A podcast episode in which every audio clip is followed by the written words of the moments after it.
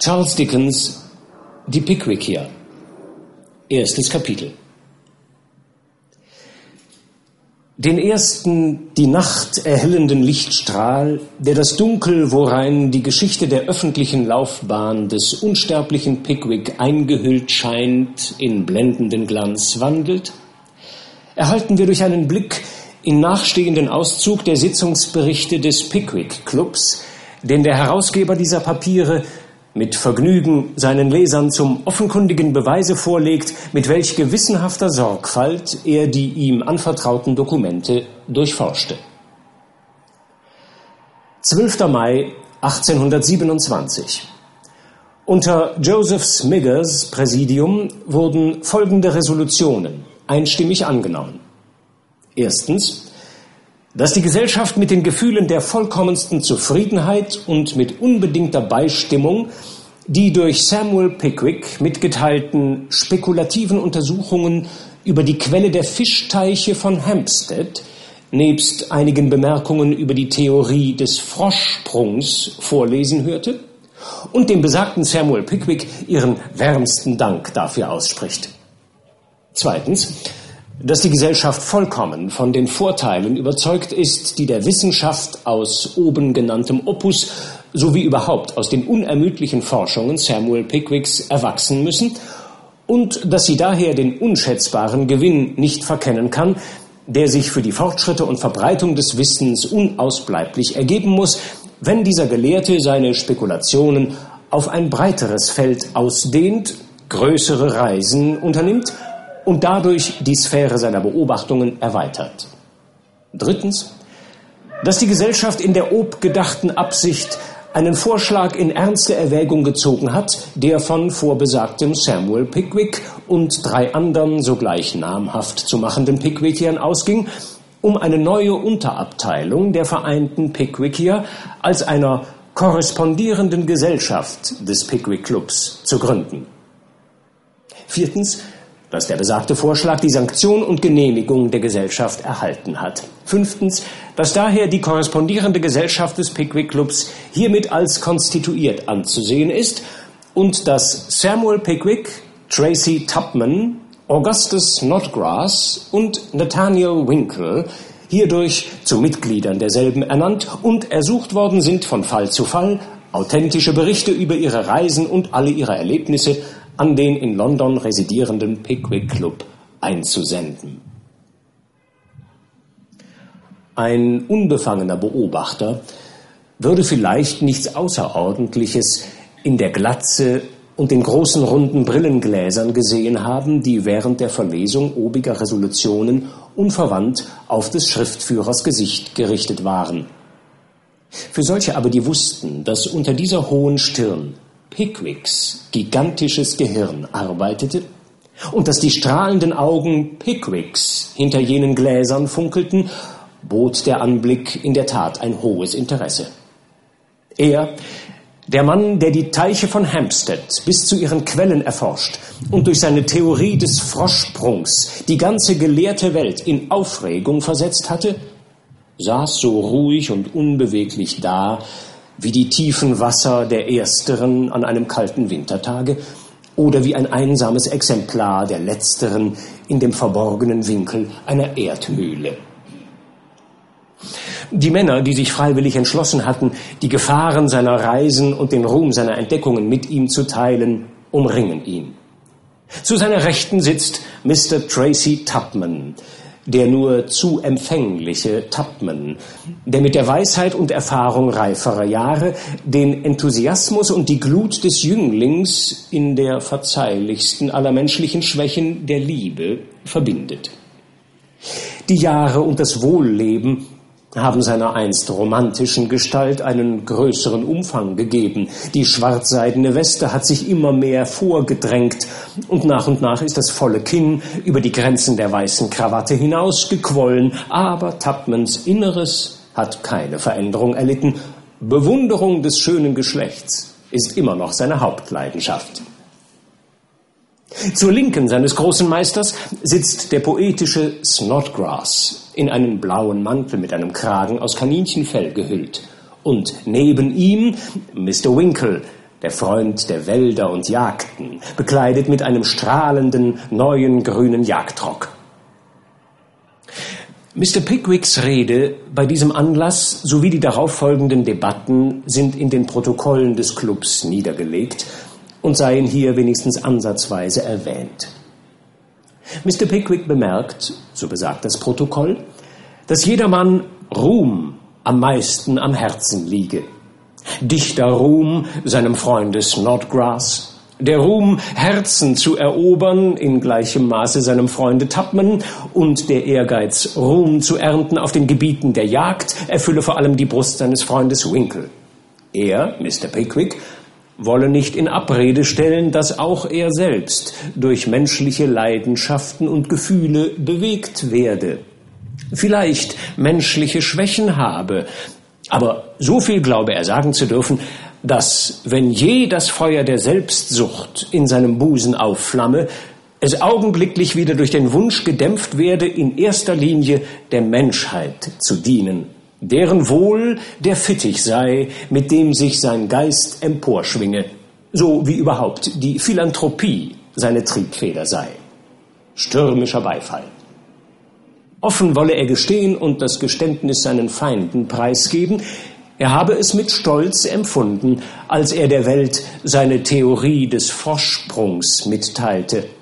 Möge das Verdienst derselben nun anerkannt werden oder nicht, doch wenn auch der Ruhm jener Abhandlung bis an die äußerste Grenze der Welt dringen sollte, so würde doch der Stolz, mit dem er auf die Autorschaft dieses Erzeugnisses blicke, nichts gegen das Gefühl des Stolzes sein, mit dem er in diesem dem stolzesten Augenblicke seines Daseins um sich blicke.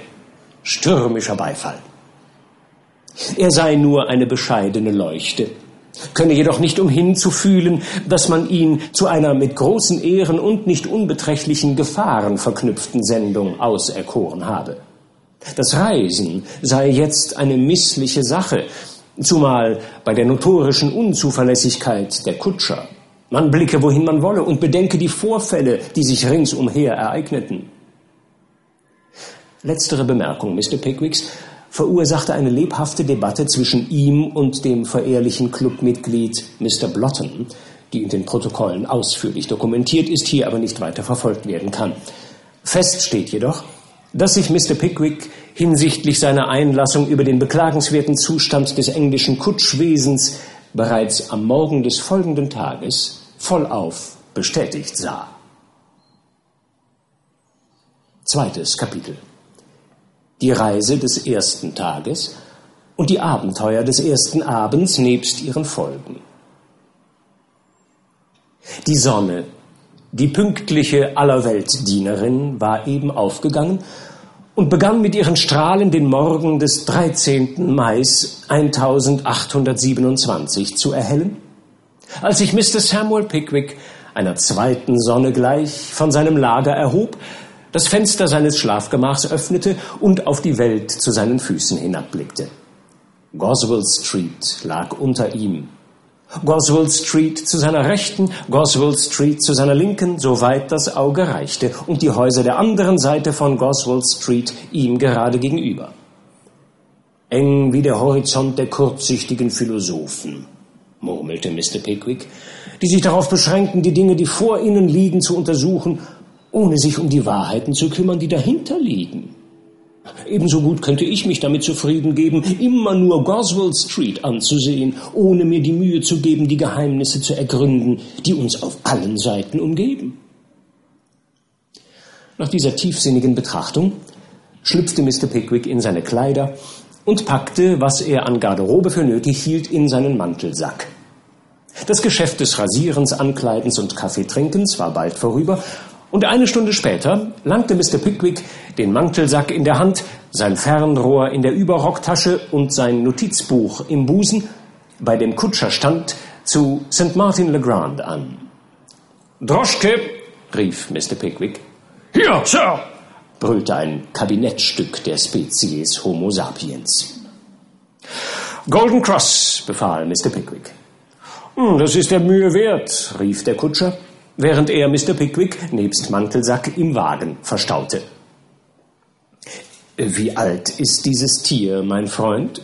fragte Mr. Pickwick, als sie bereits eine Weile unterwegs waren, und rieb sich mit dem Schilling, den er als Fahrgeld vorbereitet hielt, die Nase. 42, versetzte der Kutscher mit einem forschenden Blick auf seinen Passagier. Was? rief Mr. Pickwick nach seinem Notizbuch greifend. Der Kutscher wiederholte die frühere Behauptung. Mr. Pickwick sah ihm scharf ins Gesicht, und da der Mann mit keiner Wimper zuckte, notierte er unverzüglich das Faktum. Und wie lange halten Sie es eingespannt?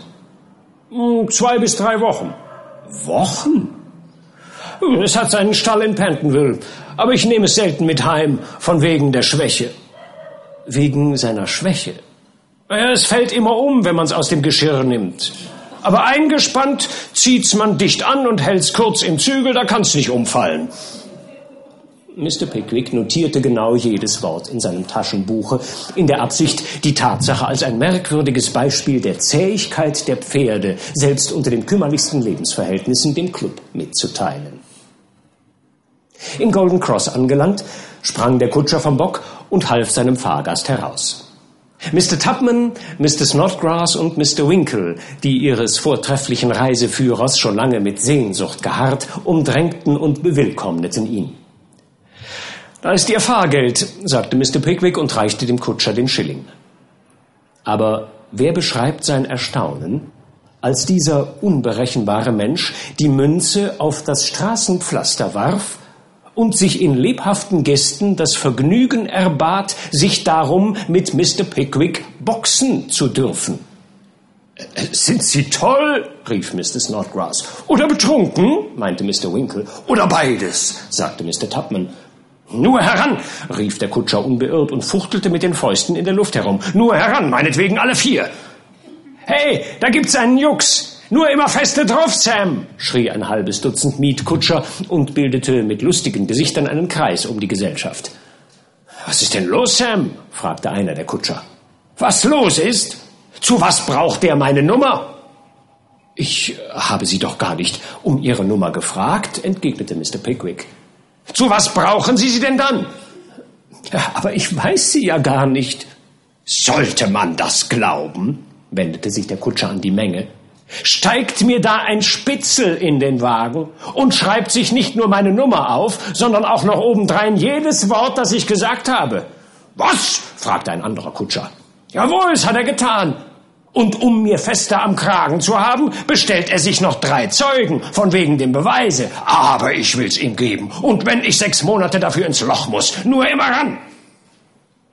Ohne die geringste Rücksicht für sein Eigentum warf der Mann seinen Hut auf die Erde, schlug Mr. Pickwick die Brille aus dem Gesicht und ließ diesem Angriffe unmittelbar einen Schlag auf Mr. Pickwicks Nase und einen weiteren auf dessen Brust folgen. Ein dritter traf Mr. Snodgrass Auge und ein vierter zur Abwechslung Mr. Tubmans Weste.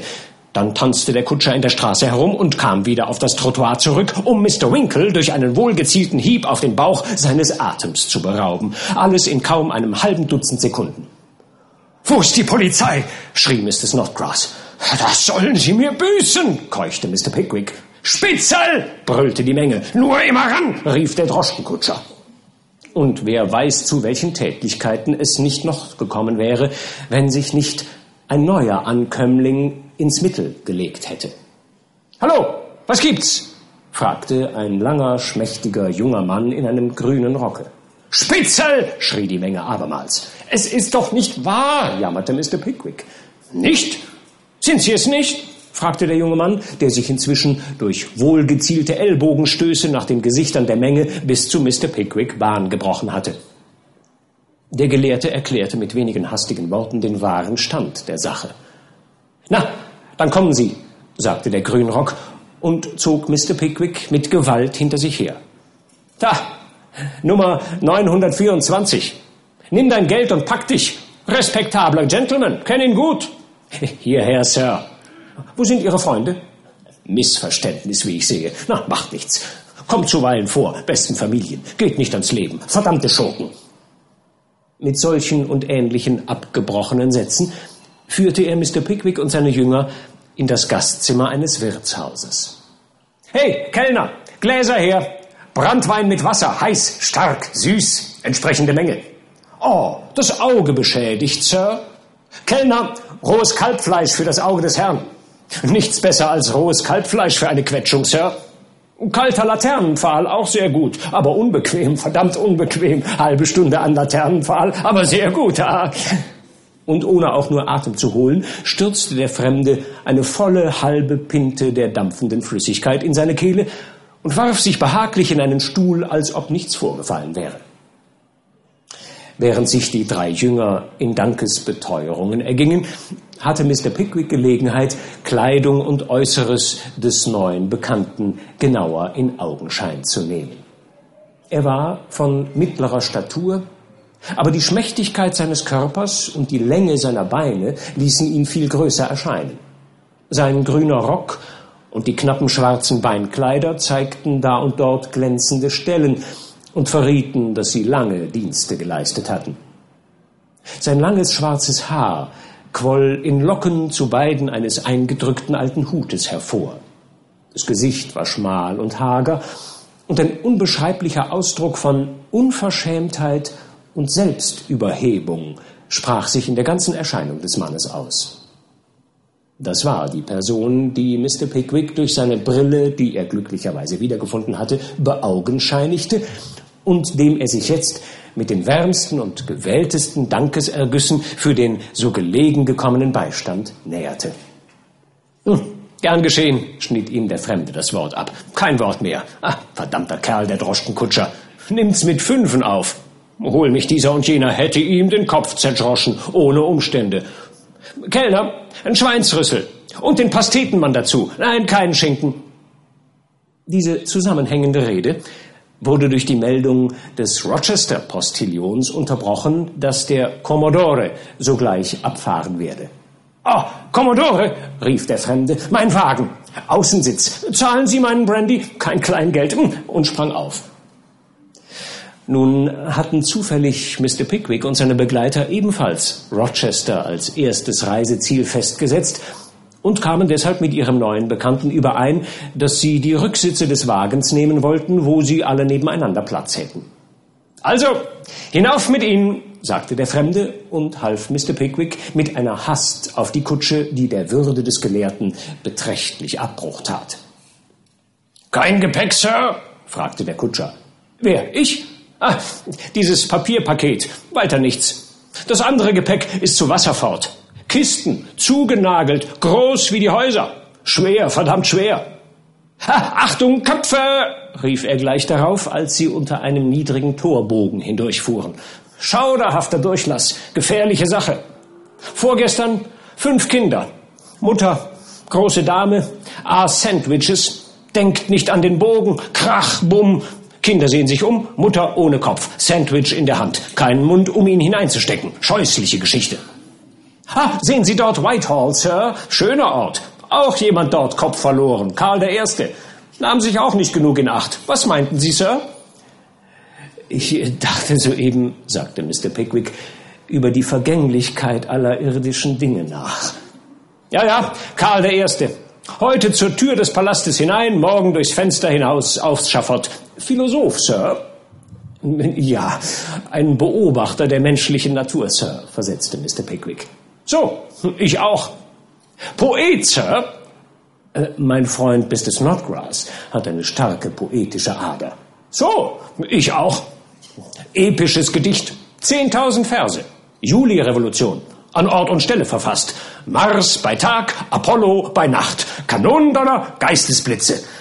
Äh, Sie waren bei jenem glorreichen Schauspieler anwesend, Sir? fragte Mr. Snodgrass.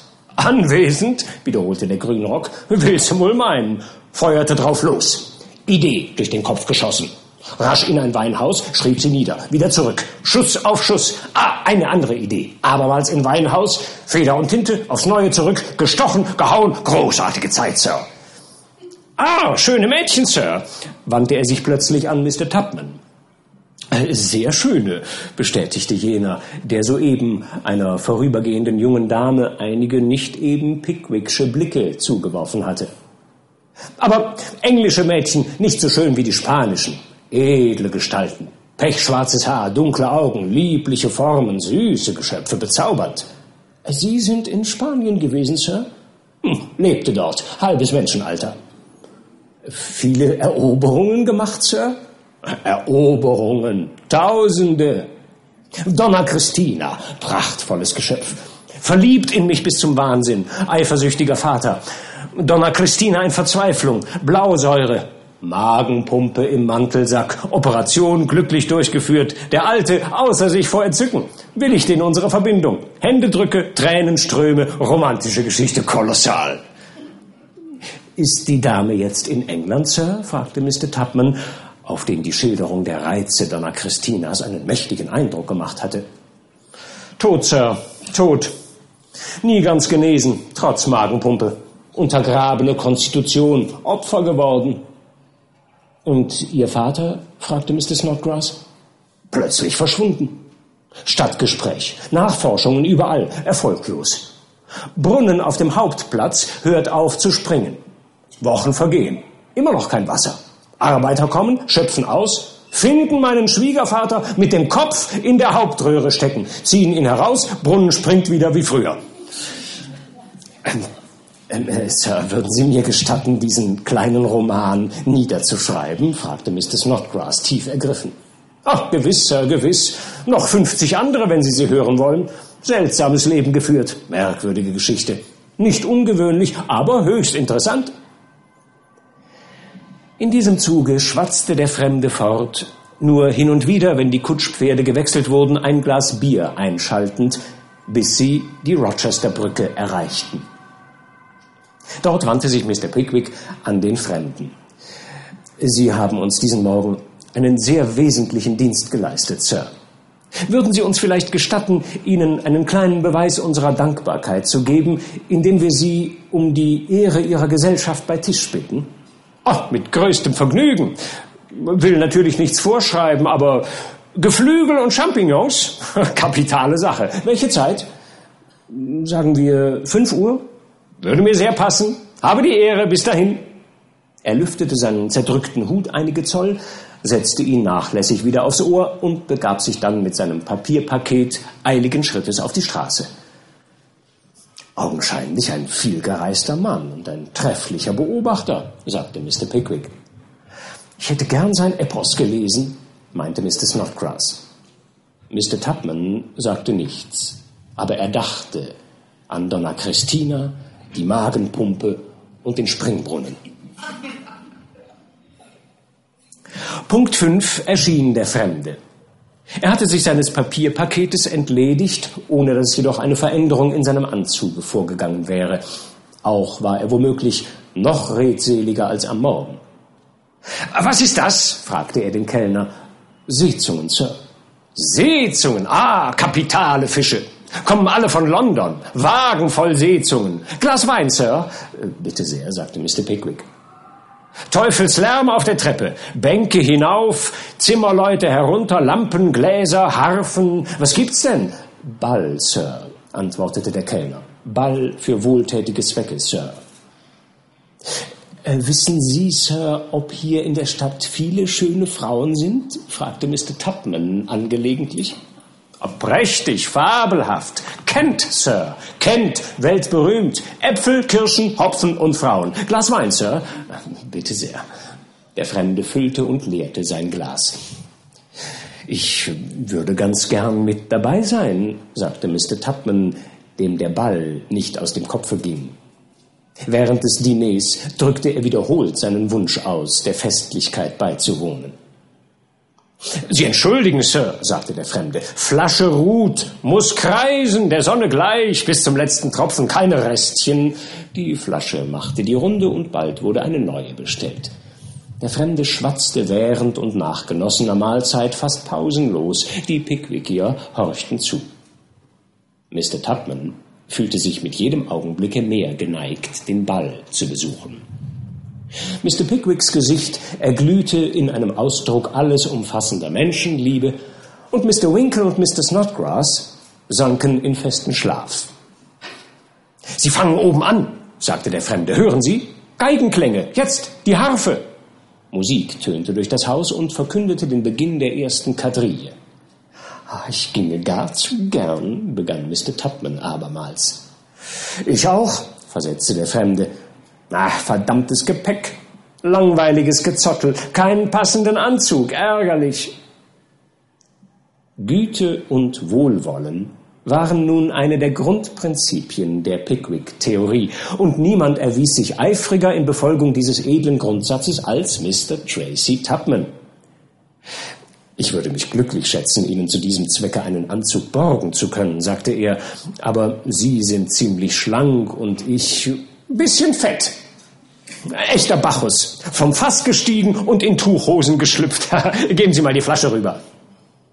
Ob Mr. Tupman ein wenig indigniert über den befehlenden Ton war oder ob er sich durch den respektlosen Vergleich mit einem unberittenen Bacchus verletzt fühlte, ist ein Faktum, das sich heute nicht mehr mit Sicherheit ermitteln lässt. Jedenfalls, er reichte die Flasche hinüber. Ich wollte bemerken, Sir, sagte er, dass, wenn auch mein Anzug Ihnen zu weit ist, Ihnen doch vielleicht der meines Freundes Mr. Winkle besser passen würde. Der Fremde maß Mr. Winkle, der selig schlummerte, mit den Augen, und seine Züge erglänzten von Zufriedenheit. Wie angegossen! Mr. Tupman sah um sich. Der Wein, der bereits an Mr. Snodgrass und Mr. Winkle seine schlafbringende Wirkung geübt, hatte sich jetzt auch der Sinne Mr. Pickwicks bemächtigt. Die Versuchung, den Ball zu besuchen und die Schönheit der Kenter Damen zu genießen, übte einen gewaltigen Einfluss auf Mr. Tupman. Uh, Winkle und ich schlafen zusammen in einem Zimmer, sagte er mit verschwörerischer Miene. Er hat einen Abendanzug in seinem Gepäck. Ich denke, Sie könnten ihn ganz gut auf dem Ball tragen. Ich brächte ihn nachher wieder an Ort und Stelle, ohne dass er überhaupt etwas von der Sache erführe. Ach, glänzend, meinte der Fremde, famose Idee. Verdammt verdrießliche Lage. Vierzehn Röcke in den Kisten und jetzt fremde Kleider anziehen müssen. Sehr guter Gedanke, das. Gesagt, getan. Mr. Tubman klingelte, kaufte zwei Eintrittskarten für den Ball und nach einer Viertelstunde war der Fremde mit Nathaniel Winkles Kleidern ausstaffiert. Es ist ein neuer Frack, erklärte Mr. Tubman, als sich der Fremde mit großer Selbstgefälligkeit in einem Spiegel betrachtete. Der erste, der mit unseren Clubknöpfen gemacht wurde. Er zeigte auf die vergoldeten Knöpfe, die die Buchstaben PK und dazwischen Mr. Pickwicks Brustbild aufwiesen. Schnurriger Einfall, Bild des alten Knaben und PK. Was bedeutet PK? Mr. Tubman erklärte mit großer Wichtigkeit die Bedeutung der geheimnisvollen Devise. PK, Pickwick Club, natürlich. Hm, etwas kurz in der Taille, nicht wahr? meinte der Fremde und verrenkte sich, um im Spiegel einen Blick auf die rückwärtigen Knöpfe zu erhaschen, die allerdings so ziemlich zwischen den Schulterblättern saßen. Na, alle kleinen Leute kriegen lange Röcke, alle großen kurze, sagte der Fremde und ging, begleitet von Mr. Tracy Tubman, die Treppe hinauf, die in den Ballsaal führte. Es war ein langer Raum mit scharlachrot ausgeschlagenen Bänken, der durch Wachskerzen in gläsernen Wandleuchtern erhellt wurde. Für die Musik war eine erhöhte Tribüne aufgeschlagen. Die Tour war gerade zu Ende. Die Tänzer und Tänzerinnen promenierten im Saale.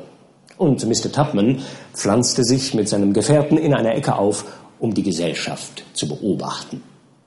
Entzückende Weiber, meinte er. Na, warten Sie noch ein Weilchen. Wird gleich lustiger. Beste Gesellschaft fehlt noch. Mr. Tubman fragte nach den Namen der anwesenden und neu eintretenden Herren und Damen, sein Begleiter kannte sie offenbar alle, und ließ seine Augen begierig über die Reize der weiblichen Gesellschaft gleiten. Eine der populärsten Personen war indes ein kleiner, dickbäuchiger Herr mit einem in die Höhe gestrichenen Kranz von schwarzen Haaren, der eine ungeheure Glatze umgab. Dr. Slammer, Regimentsarzt beim 97. Der Doktor lachte mit jedermann, tanzte, machte Witze und war überall. Aber noch viel wichtiger als all das betrieb der kleine Doktor die Huldigung einer schwergewichtigen kleinen alten Witwe, deren kostbares, mit Schmuck überladenes Kleid sie als eine äußerst wünschenswerte Zugabe zu einem mageren Einkommen bezeichnete. Klotzig reich, heiratslustige Alte, windbeuteliger Doktor. Kein übler Gedanke, Mordspaß. Mr. Tubman sah den Fremden fragend an. Will mit der Witwe tanzen. Wer ist sie? Weiß nicht. In meinem Leben nie gesehen. Den Doktor ausstechen. Mal sehen. Der Fremde ging quer durch den Saal, lehnte sich an das Kaminsims und begann der fetten alten Dame Blicke ehrfurchtsvoller und melancholischer Bewunderung zuzuwerfen. Mr. Tubman sah in stummem Erstaunen zu. Der Fremde machte, während der Doktor mit einer anderen Dame tanzte, reißende Fortschritte. Die Witwe ließ ihren Fächer fallen. Der Fremde hob ihn auf, überreichte ihm ein Lächeln, eine Verbeugung, ein Knicks, einige verbindliche Worte und schon trat er mit Mrs. Budger in die Quadrille ein. So groß auch Mr. Tubmans Verwunderung über dieses summarische Verfahren war, so wurde sie doch durch die des Doktors bei weitem übertroffen. Dr. Slammer war außer sich. Er, der Dr. Slammer, Regimentsarzt vom 97. Im Augenblick verdunkelt und in die Ecke gedrängt von einem Menschen, den niemand zuvor gesehen und von dem man auch jetzt noch nicht wusste, wer er war. Dr. Slammer, Dr. Slammer vom 97. verschmäht. Unmöglich. Was? Jetzt stellte dieser Fremde der Witwe sogar seinen Freund vor? Dr. Slammer wollte seinen Augen nicht trauen. Ja, Mrs. Badger tanzte mit Mr. Tracy Tubman. Die Witwe hüpfte mit ungewöhnlicher Leichtigkeit an ihm vorbei und Mr. Tubman mit der allerfeierlichsten Miene desgleichen. Stumm und geduldig ertrug der Doktor all das während einer ganzen endlosen Quadrille. Auch das darauffolgende Präsentieren von Glühwein und Konfekt nebst dem Kokettieren, das mit solchen Aufmerksamkeiten untrennbar verbunden ist. Als jedoch der Fremde verschwand, um Mrs. Budger zu ihrem Wagen zu geleiten, stürzte Dr. Slammer rasch aus dem Saale und jedes Teilchen seines bisher eingestöpselten Grimmes brauste auf und trat ihm in großen Schweißtropfen auf die zornrote Glatze. Der Fremde kehrte mit Mr. Tubman zurück. Er sprach leise und lachte. Der kleine Doktor dürstete nach seinem Blute. Offenbar fühlte sich sein Nebenbuhler als Sieger und frohlockte darüber. Sir, sagte der Doktor mit furchtbarer Stimme, trat in die Ecke zu seinem Gegner und zog eine Karte hervor. Mein Name ist Slammer. Dr. Slammer beim 97. Regiment, Chatham Kaserne. Hier, meine Karte, Sir. Ach, entgegnete der Fremde. Slammer. Sehr verbunden, ungemein aufmerksam. Jetzt nicht krank. Slammer werde im Bedarfsfall nach Ihnen schicken. Sie, Sie sind ein Intrigant, mein Herr, keuchte der Doktor wütend. Eine Memme, ein Lügner, ein, ein... Werden Sie mir nicht endlich Ihre Karte geben, Sir? Oh, starker Glühwein hier. Sehr töricht. Limonade viel besser. Zu heiß im Saal, ältere Herren. Haben dann morgen Katzenjammer, böse Sache, sagte der Fremde und machte Miene, sich zu entfernen. Sie wohnen hier im Hause, Sir, knirschte der zornige kleine Doktor. Sie sind jetzt betrunken, Sir. Sie werden morgen von mir hören, Sir. Ich will Sie schon ausfindig machen, Sir. Meinetwegen, wenn es Ihnen Freude macht.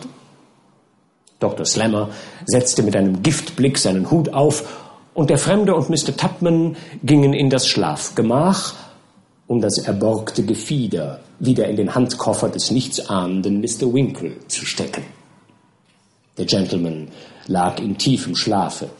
Und so war denn die Rückerstattung bald vollzogen. Dem von Glühwein, Lichtern und Damen verwirrten Mr. Tracy Tubman kam die ganze Sache als ein ausgezeichneter Spaß vor.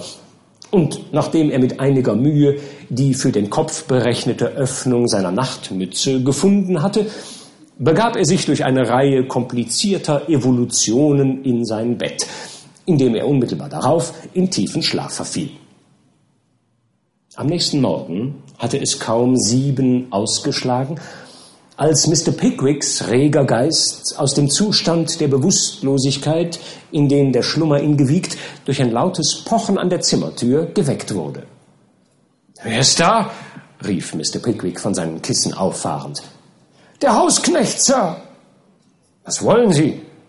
Bitte, können Sie mir nicht sagen, welcher Herr von Ihrer Gesellschaft einen blauen Frack mit vergoldeten Knöpfen trägt, mit den Buchstaben PK drauf? Der Rock wird zum Ausbürsten hinausgehängt worden sein, überlegte sich Mr. Pickwick, und der Mann hat vergessen, wem er gehört. Mr. Winkle, im dritten Zimmer rechts. Danke, Sir, versetzte der Hausknecht und entfernte sich. Was gibt's?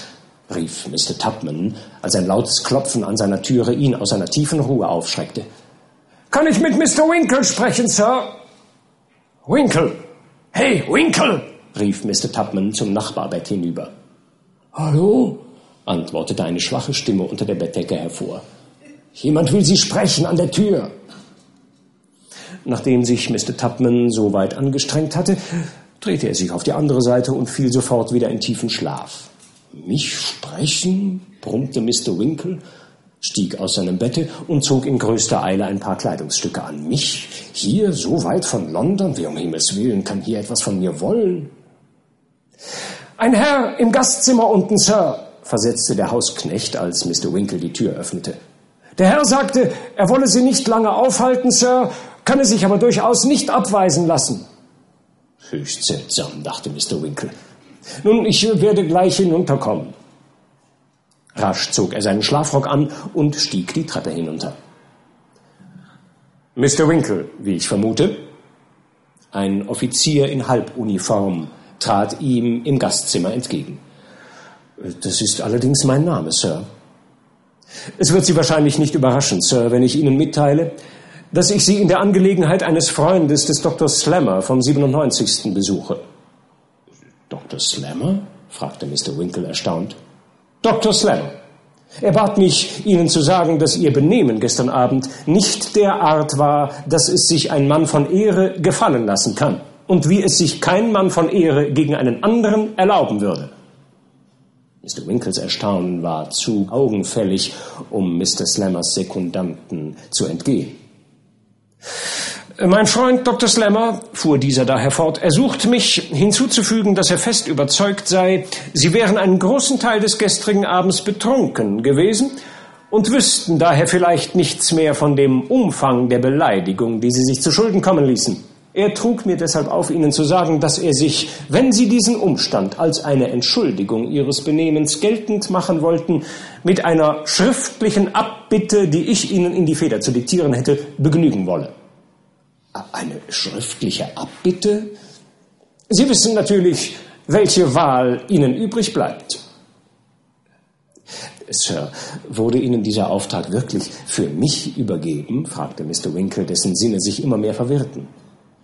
Ich war nicht anwesend, und infolge Ihrer entschiedenen Weigerung, Dr. Slammer Ihre Karte zu geben, hat mich besagter Herr gebeten, mir über die Identität des Besitzers eines höchst ungewöhnlichen Rockes, eines blauen Fracks mit vergoldeten Knöpfen, auf denen sich ein Brustbild und die Buchstaben PK befinden, Gewissheit zu verschaffen. Mr. Winkle wäre vor Entsetzen beinahe umgesunken, als er seinen eigenen Frack so genau beschreiben hörte. Sein erster Gedanke war, sein Frack sei ihm vielleicht gestohlen worden. Würden Sie mich einen Augenblick entschuldigen? fragte er. Bitte sehr.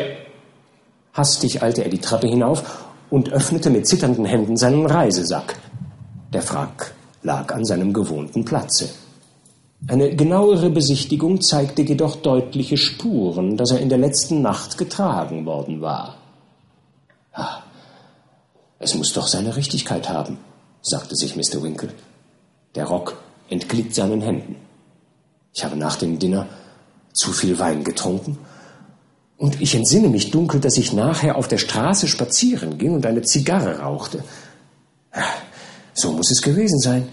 Ich war sehr betrunken, muss mich umgekleidet und jemanden beleidigt haben, und dieser Besuch ist jetzt die schreckliche Folge davon. Mr. Winkle lenkte seine Schritte wieder gastzimmerwärts mit dem düstern und schrecklichen Entschlusse, die Herausforderung des kampflustigen Dr. Slammer anzunehmen und so das Schlimmste über sich ergehen zu lassen. Rücksichten verschiedenster Art drängten ihn zu diesem verzweifelten Entschlusse, unter denen sein Ruf im Club nicht die geringste war. Er hatte bei sportlichen Angelegenheiten stets hohe Autorität gehabt. Und wenn er nun bei dem ersten wirklich ernsten Anlasse unter den Augen seines Meisters scheu zurückbebte, wäre es um sein Ansehen für immer geschehen. Und dann zog er auch noch in Erwägung, dass Mr. Snodgrass, wenn er ihn zu seinem Sekundanten wählte, und ihm die Gefahr in recht glühenden Farben schilderte, vielleicht Mr. Pickwick in Kenntnis setzen dürfte, der dann ohne Zweifel keinen Augenblick säumen würde, den Beistand der Polizei anzurufen, um auf diesem Wege den Tod eines seiner lieben Jünger zu verhindern. Das waren so seine Gedanken, als er in das Gastzimmer zurückkehrte und da selbst seine Absicht kundgab, die Herausforderung des Doktors anzunehmen. Wollen Sie mir einen Vertreter namhaft machen, damit ich Ort und Stunde der Zusammenkunft festsetzen kann? fragte der Offizier. Ganz unnötig. Sie können beides mir namhaft machen. Für einen Sekundanten werde ich so dann schon Sorge tragen. Passt es Ihnen heute vor Sonnenuntergang? Sehr gut, entgegnete Mr. Winkle, dachte jedoch innerlich, sehr schlimm. Kennen Sie das Fort Pitt? Ja, ich habe es gestern gesehen. Dann bitte ich Sie, sich auf dem Felde, das den Laufgraben abschließt, auf den Platz zu mühen, wo die Schanze einen Winkel bildet, den Fußpfad linker Hand einzuschlagen und geradeaus zu gehen, bis Sie meiner ansichtig werden. Ich werde die Herren dann nach einer geschützten Stelle führen, wo die Angelegenheit abgemacht werden kann. Das wäre wohl alles, dächte ich, sagte der Offizier. Ah, ich wüsste auch nicht, was noch zu besprechen wäre, entgegnete Mr. Winkle. Guten Morgen. Guten Morgen. Der Offizier pfiff eine Arie und entfernte sich. Beim Frühstück herrschte eine ziemlich trübselige Stimmung. Mr. Tubman war nach der durchschwärmten Nacht nicht in der Lage, aufstehen zu können. Mr. Snodgrass schien an einer poetischen Depression zu laborieren. Und selbst Mr. Pickwick zeigte eine ungewöhnliche Vorliebe für Schweigen und Sodawasser. Mr. Winkle passte ängstlich auf eine günstige Gelegenheit. Diese ließ nicht lange auf sich warten. Mr. Snodgrass machte den Vorschlag, das Kastell zu besichtigen, und da Mr. Winkle der einzige von der Gesellschaft war, der Lust zu einem Spaziergang bezeugte, gingen sie miteinander aus.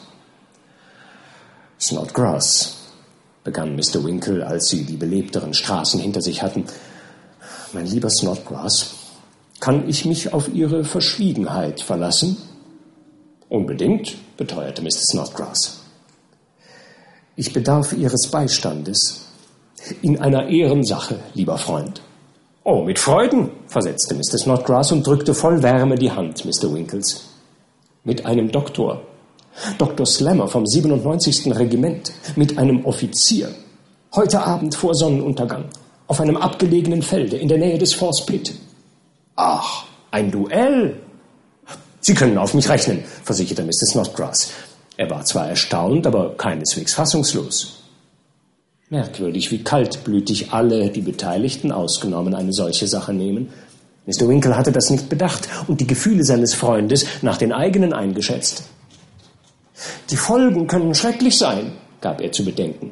Oh, hoffentlich nicht. Der Doktor ist, glaube ich, ein sehr guter Schütze. Sind Offiziere meistens. Aber Sie sind's doch auch, nicht wahr? Mr. Snodgrass ergriff die Hand seines Freundes mit Wärme und beteuerte enthusiastisch, seien Sie unbesorgt. Ein Schauder überlief Mr. Winkle, als er die schreckliche Überzeugung gewann, dass er wohl oder übel dazu bestimmt sei, das lebende Ziel einer Feuerwaffe zu werden. Nachdem er mit Mr. Snodgrass in einem Kaufladen Pistolen, Pulver, Blei und Zündhütchen besorgt hatte, kehrten die beiden Freunde in den Gasthof zurück. Mr. Winkle, um über das bevorstehende Duell nachzudenken, und Mr. Snodgrass, um die Waffen in gehörigen Stand zu setzen. Es war ein trüber, unfreundlicher Abend, als sich beide auf den Weg machten.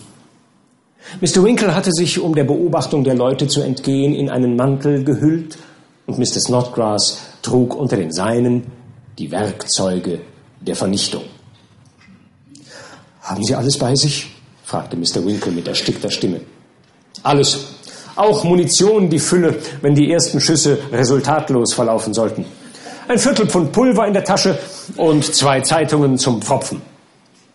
Vermutlich waren Mr. Winkles Dankesgefühle für seinen Freund zu übermächtig, um sich in Worten ausdrücken zu können. Er sagte jedenfalls nichts. Wir kommen ganz zur rechten Zeit, bemerkte Mr. Snodgrass, als sie über die Hecke des ersten Feldes kletterten. Die Sonne ist eben im Untergehen begriffen. Mr. Winkle blickte auf den sinkenden Feuerball und dachte mit Schmerz an die Möglichkeit seines eigenen Untergangs, der ihm in so kurzer Frist bevorstehen konnte. Dort, dort ist der Offizier, rief er, nachdem sie einige Minuten gegangen waren. Dort der Herr in dem blauen Mantel. Mr. Snodgrass gewahrte eine verhüllte Gestalt. Durch ein Winken mit der Hand gab der Offizier zu erkennen, dass er ihrer gleichfalls ansichtig geworden, und die Freunde folgten ihm in einiger Entfernung. Der Offizier stieg über eine weitere Hecke, und sie gelangten auf ein abgeschlossenes Feld. Zwei Herren warteten bereits dort. Der eine, ein kleiner, wohlbeleibter Mann mit schwarzem Haar, der andere, eine stattliche Erscheinung in einem militärischen Überrock, auf einem Feldstuhle sitzend. Die Gegenpartei. Und ein Wundarzt vermutlich, sagte Mr. Snodgrass. Nehmen Sie ein Tröpfchen Brandwein, mein Freund. Mr. Winkle ergriff die Feldflasche und tat einen tiefen Schluck. Mein Freund, Mr. Snodgrass, Sir, stellte er vor, als der Offizier herantrat. Dr. Slammers Sekundant verbeugte sich und brachte ein ähnliches Futteral, wie Mr. Snodgrass eines bei sich führte, zum Vorschein. Ich denke, weitere Worte sind wohl überflüssig, begann er kaltblütig, als er den Pistolenkasten öffnete, da eine Abbitte entschieden abgelehnt wurde. Ganz Ihrer Meinung, Sir, versetzte Mr. Snodgrass, dem es indes langsam schwül zumute wurde. Sie werden diese Waffen besser als Ihre eigenen finden, sagte der Sekundant der Gegenpartei und bot seine Pistolen an. Sie haben doch beim Laden zugesehen? Oder haben Sie vielleicht etwas gegen deren Benutzung einzuwenden? Nicht das Mindeste. Ein Stein fiel Mr. Snodgrass vom Herzen, denn er hatte nur sehr schleierhafte Begriffe vom Laden einer Pistole. So können wir, denke ich, jetzt unsere Duellanten aufstellen, bemerkte der Offizier mit einer Gleichgültigkeit, als wären die beiden Gegner Schachfiguren und die Sekundanten die Spieler. Ja, das können wir, erwiderte Mr. Snodgrass. Der Offizier verfügte sich zu Dr. Slammer und Snodgrass trat an Mr. Winkles Seite. Es ist alles in Ordnung. Geben Sie mir Ihren Mantel. Alles in Ordnung. Zielen Sie ruhig und schießen Sie ihn durch die Schulter. Mr. Winkle dachte, dieser Rat wäre so ziemlich wie jener, den sich kleine Jungen bei Straßenboxkämpfen zu geben pflegen. Nur fest drauf, gib's ihm ordentlich. Etwas, das sich vielleicht recht hübsch anhört, wenn man nur wüsste, wie es anfangen. Er legte schweigend seinen Mantel ab und ergriff die Pistole. Die Sekundanten traten zurück, der Mann auf dem Feldstuhl erhob sich und tat ein Gleiches, und die Duellanten gingen aufeinander zu. Mr. Winkle stand in dem Rufe einer außerordentlichen Menschenfreundlichkeit. Vermutlich war sein Wunsch, niemanden absichtlich zu verletzen, die Ursache dafür, warum er jetzt die Augen schloss und daher das seltsame und unerklärliche Benehmen des Dr. Slammer nicht gewahren konnte. Dieser stutzte nämlich, sah seinen Gegner an, trat zurück, rieb sich die Augen, sah wieder hin und rief endlich Halt! Halt! Was soll denn das? sagte er, als die beiden Sekundanten zu ihm eilten. Das ist ja nicht der Mann. Nicht der Mann? sagte Dr. Slammers Sekundant. Nicht der Mann? wiederholte Mr. Snodgrass. Was? Nicht der Mann? rief auch der Gentleman mit dem Feldstuhl in der Hand. Ja, bestimmt nicht. Das ist nicht die Person, die mich gestern Nacht beleidigte. Mr. Winkle hatte die Augen geöffnet und die Ohren dazu, als er seinen Gegner von Einstellung der Feindseligkeiten sprechen hörte. Er begriff sofort, dass offenbar ein Missverständnis vorlag und es sein Ansehen ungemein heben müsste, wenn er den wahren Grund seines Erscheinens auf dem Kampfplatze verschwieg. Er trat daher kühn vor und sprach Nein, ich bin's nicht. Ich weiß es. Dann ist es eine Verhöhnung Dr. Slammers, sagte der Mann mit dem Feldstuhl. Grund genug, in der Sache fortzufahren. Mag er nun die Person sein, die gestern Nacht Ihren Freund beleidigt hat oder nicht. Ich bitte, einen Augenblick, Payne, fiel ihm der Sekundant ins Wort. Warum haben Sie mir das nicht heute Morgen mitgeteilt, Sir?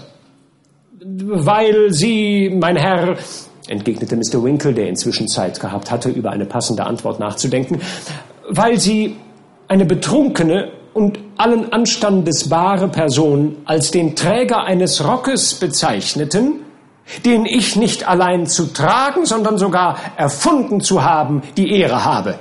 Der einstimmig angenommenen Uniform des Pickwick Clubs in London, Sir. Ich fühlte mich verpflichtet, die Ehre dieser Uniform zu verfechten. Und aus keinem anderen Grunde, Sir, habe ich die Forderung ohne weitere Nachforschung angenommen. Mein werter Herr, rief der kleine Doktor und trat mit ausgestreckter Hand heran. Ich ehre Ihren ritterlichen Mut.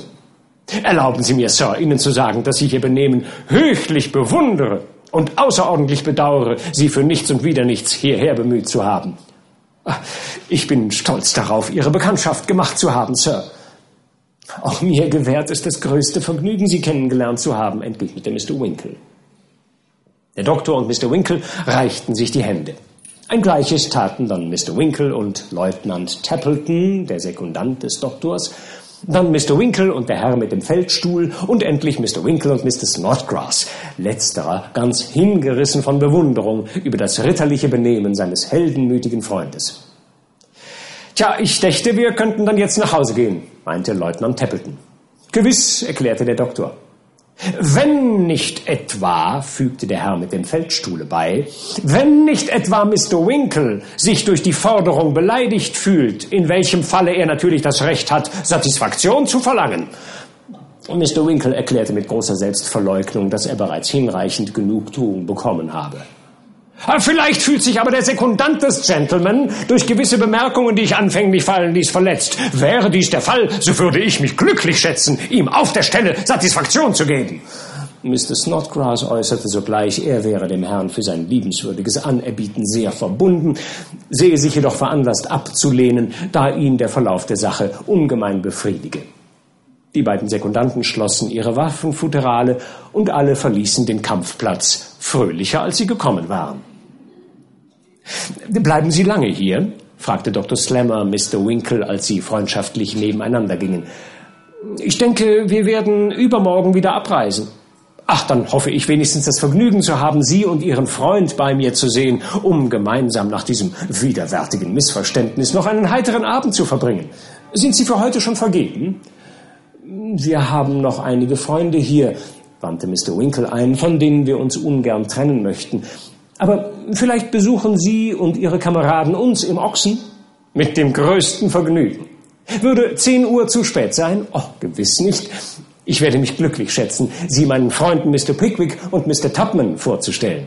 Wird mir eine große Ehre sein, meinte Dr. Slammer, der sich nicht träumen ließ, wer wohl Mr. Tupman wäre.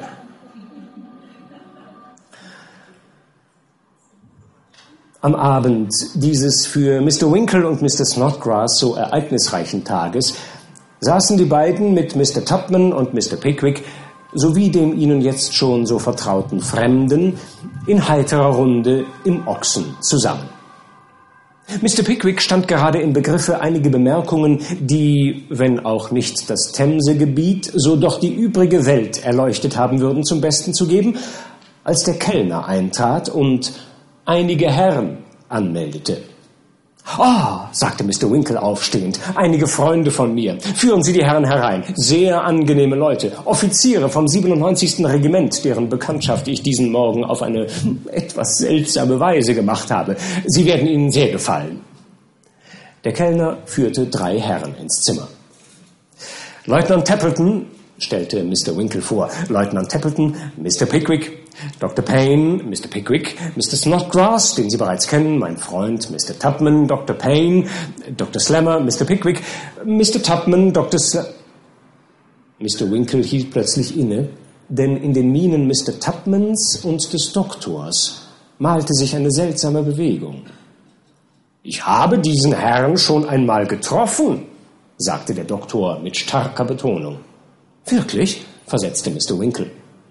Und diesen Menschen auch, wenn ich mich nicht irre, sagte der Doktor, einen prüfenden Blick auf den grün gekleideten Fremden werfend. Ich glaube, ich ließ an ihn gestern Abend eine dringende Einladung ergehen, die er jedoch ablehnen zu müssen vermeinte. Sie müssen ihm auf der Stelle einen Fußtritt geben, raunte der Eigentümer des Feldstuhles Dr. Slammer zu.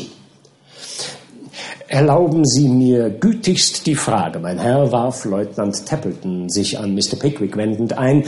Wollen Sie mir gütigst die Frage erlauben, mein Herr, ob dieser Mensch zu Ihrer Gesellschaft gehört? Nein, Sir, erwiderte Mr. Pickwick. Er ist unser Gast. Er ist ein Mitglied Ihres Clubs, oder irre ich mich? Nein, gewiss nicht, antwortete Mr. Pickwick. Und er trägt nie Ihre Clubknöpfe? Nein, nie. Mein Herr, begann der Doktor, sich plötzlich an Mr. Tupman wendend, Sie waren gestern Abend auf dem Balle, stimmt's? Mr. Tupman hauchte ein schwaches Ja und blickte schuldbewusst auf Mr. Pickwick. Dieser Mensch war Ihr Begleiter? fragte der Doktor weiter, auf den Fremden deutend, der keine Miene verzog. Mr. Tupman gab es zu. Nun, mein Herr, sagte der Doktor zu den Fremden, ich frage Sie noch einmal, in Gegenwart aller Anwesenden, ob Sie mir Ihre Karte geben und als Mann von Ehre behandelt sein oder mich in die Notwendigkeit versetzen wollen, Sie auf der Stelle persönlich zu züchtigen. Halten Sie ein, mein Herr, rief Mr. Pickwick. Ich kann wirklich nicht dulden, dass die Sache weitergetrieben wird, ehe ich nicht weiß, um was es sich hier überhaupt handelt. Tupman, erzählen Sie den Vorfall. So feierlich aufgefordert, berichtete Mr. Tupman die Sache mit fliegenden Worten. Das Entlehnen des Frackes berührte er nur leicht. Einen großen Nachdruck legte er indes darauf, dass alles nach dem alkoholreichen Dinner stattgefunden hätte, ließ flüchtig ein gelindes Reuegefühl über sein eigenes Betragen durchblicken und überließ es dem Fremden, sich zu rechtfertigen, so gut er könne. Dieser war eben im Begriffe, es zu tun, als ihn Leutnant Tappleton mit Geringschätzung fragte, habe ich Sie nicht schon auf dem Theater gesehen, Sir? Vermutlich. Er ist ein wandernder Schauspieler, sagte der Leutnant verächtlich und wandte sich an Dr. Slammer. Er tritt in dem Stücke auf, das morgen das Offizierscasino des 52. in Rochester aufführen lässt. Dr. Slammer, Sie können in der Sache nicht weitergehen. Unmöglich. Tja, da mögen Sie recht haben. Ich kann mich ja unmöglich mit einem Schauspieler bedauere, Sie in diese unangenehme Lage versetzt zu haben, fuhr Leutnant Tappleton fort, sich an Mr. Pickwick wendend. Erlauben Sie mir übrigens Ihnen zu bemerken, dass der sicherste Weg, in Zukunft dergleichen Auftritte zu vermeiden, größere Vorsicht in der Wahl Ihrer Gesellschaft sein wird. Guten Abend, mein Herr. Und verließ das Zimmer. Und mir erlauben Sie Ihnen zu bemerken, mein Herr, fügte der rauflustige Dr. Payne hinzu, dass ich, wenn ich Tappleton oder Slammer gewesen wäre, Ihnen und den sämtlichen Mitgliedern dieser Gesellschaft die Nase eingedroschen hätte. Ja, das hätte ich. Allen miteinander. Mein Name ist Payne, mein Herr. Dr. Payne vom 43. Guten Abend, mein Herr. Die letzten vier Worte sprach er laut und mit großem Nachdruck und schritt sodann majestätisch aus dem Zimmer, gefolgt von Dr. Slammer. Mr. Pickwicks edle Brust war beinahe bis zum Zersprengen seiner Weste geschwellt. Mit wutentbrannten Blicken wollte er dem Beleidiger nachstürzen. Seine Hand hatte die Türklinke gefasst und im nächsten Augenblick würde sie den Dr. Payne von 43 an der Kehle gepackt haben, hätte ihn nicht Mr. Snodgrass am Rockschoße ergriffen und zurückgezogen. Mr. Pickwick, diese Herren verdienen nicht, dass Sie überhaupt Notiz von ihnen nehmen, sagte er. Lassen wir die Sache auf sich beruhen. Tja, Sie haben recht, Snodgrass, versetzte der gutmütige und in jeder Zorneslage schnell zu besänftigende Mr. Pickwick. Sie verdienen es nicht. Kommen Sie, meine Herren, nehmen Sie wieder Platz. Ich wollte Ihnen doch eben einige sehr interessante Beobachtungen mitteilen. Der Kreis versammelte sich wieder um den Tisch und die frühere Eintracht war bald wiederhergestellt. In Mr. Winkles Brust schien zwar noch eine Spur heimlichen Unmutes zurückgeblieben zu sein in Bezug auf die temporäre Entwendung seines Frackes, aber es ist kaum denkbar, dass ein so geringfügiger Umstand ein dauerhaftes Gefühl des Missbehagens in der Seele eines Pickwickiers sollte hervorgerufen haben. Und der Abend endete auf dieselbe trauliche Weise, wie er begonnen hatte.